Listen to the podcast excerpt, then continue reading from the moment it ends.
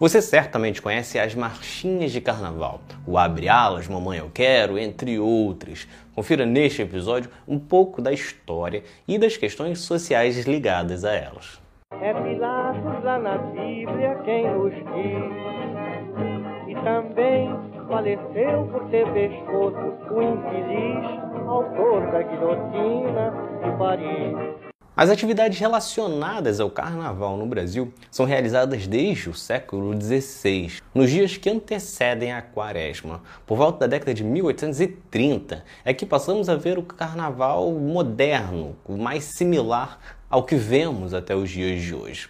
Só que a marchinha de carnaval ainda demorou muito mais tempo para aparecer. Até então, no período, eram cantadas músicas sem qualquer sentido carnavalesco, como valsa, machixe, cantigas de roda e até mesmo trechos de ópera. Por isso, já existia entre os participantes uma vontade por uma cantiga própria. E em 1899, o Cordão Rosa de Ouro, no Rio de Janeiro, procurou a maestrina Chiquinha Gonzaga pedindo uma composição própria para o desfile.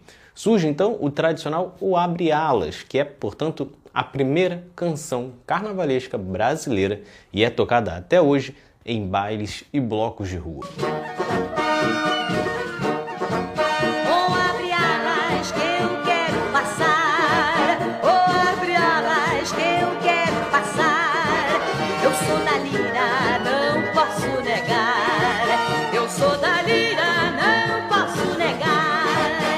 Apesar do sucesso da primeira obra, as marchinhas de carnaval só começaram a se popularizar mesmo nas décadas de 1920 e 1930. Nesta época, mais compositores de sucesso como Dalva de Oliveira, Lamartine Babo, Noel Rosa, Haroldo Lobo e entre outros também apresentaram marchinhas marcantes. Entre elas tem Moleque Indigesto, Pierrot Apaixonado, Mamãe Eu Quero, entre muitas outras que são cantadas até os dias de hoje.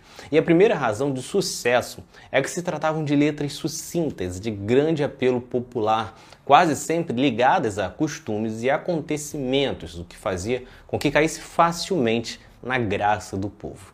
Um outro facilitador para que se espalhasse tão rápido estava no uso da Rádio Nacional durante o governo de Getúlio Vargas para se comunicar com as massas. Já falei aqui em outros episódios o quanto Vargas usou de coisas populares para chegar ao povo e isso incluía, obviamente, o carnaval. Depois, as marchinhas foram perdendo espaço na rádio para outros gêneros musicais. Mas aí os blocos e os cordões de carnaval já faziam todo o trabalho de divulgar e espalhar as marchinhas pelas ruas das cidades.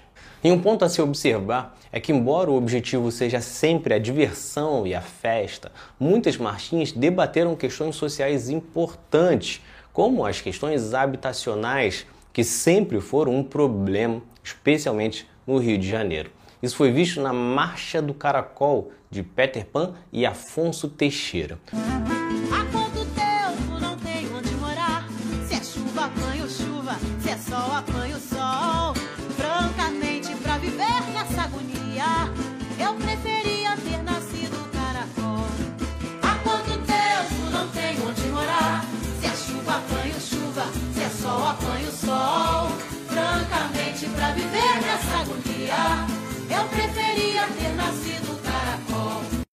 Ou a dificuldade dos trabalhadores brasileiros de sobreviver, como em O Pedreiro Valdemar, de Roberto Martins e Wilson Batista. A política também não ficou de fora, e um pedido de retorno por Vargas foi feita em 1951 com o Retrato do Velho de Haroldo Lobo e Marino Pinto.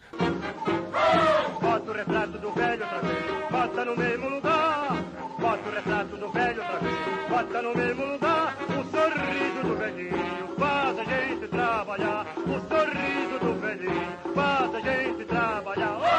Várias outras foram feitas especialmente nos dias atuais, ironizando os mais diversos políticos brasileiros. E tem também o caminho inverso, quando marchinhas são feitas por outros motivos, mas acabam sendo utilizadas para ironizar cenas políticas e que acaba contribuindo para que elas fiquem ainda mais famosas. Uma dessas que é histórica é o Me Dá um Dinheiro Aí, feita pelos irmãos Homero Ferreira, Glauco Ferreira e Ivan Ferreira, e que foi gravada por Moacir Franco, que já era um sucesso no carnaval.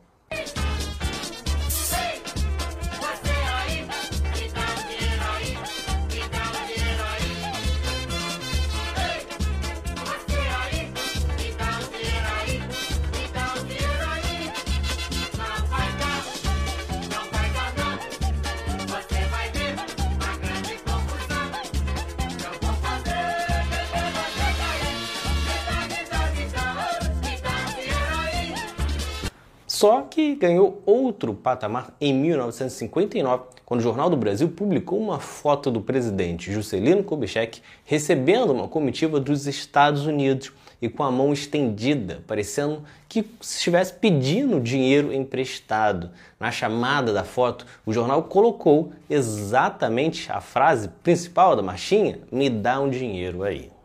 Algo que acabou se eternizando. Então é isso. A marchinha, assim como o carnaval como um todo, são traços marcantes da história do Brasil e do povo brasileiro. Então é isso. Se vocês gostaram, curtam, se inscrevam e assistam os próximos vídeos do outro lado da história. Valeu!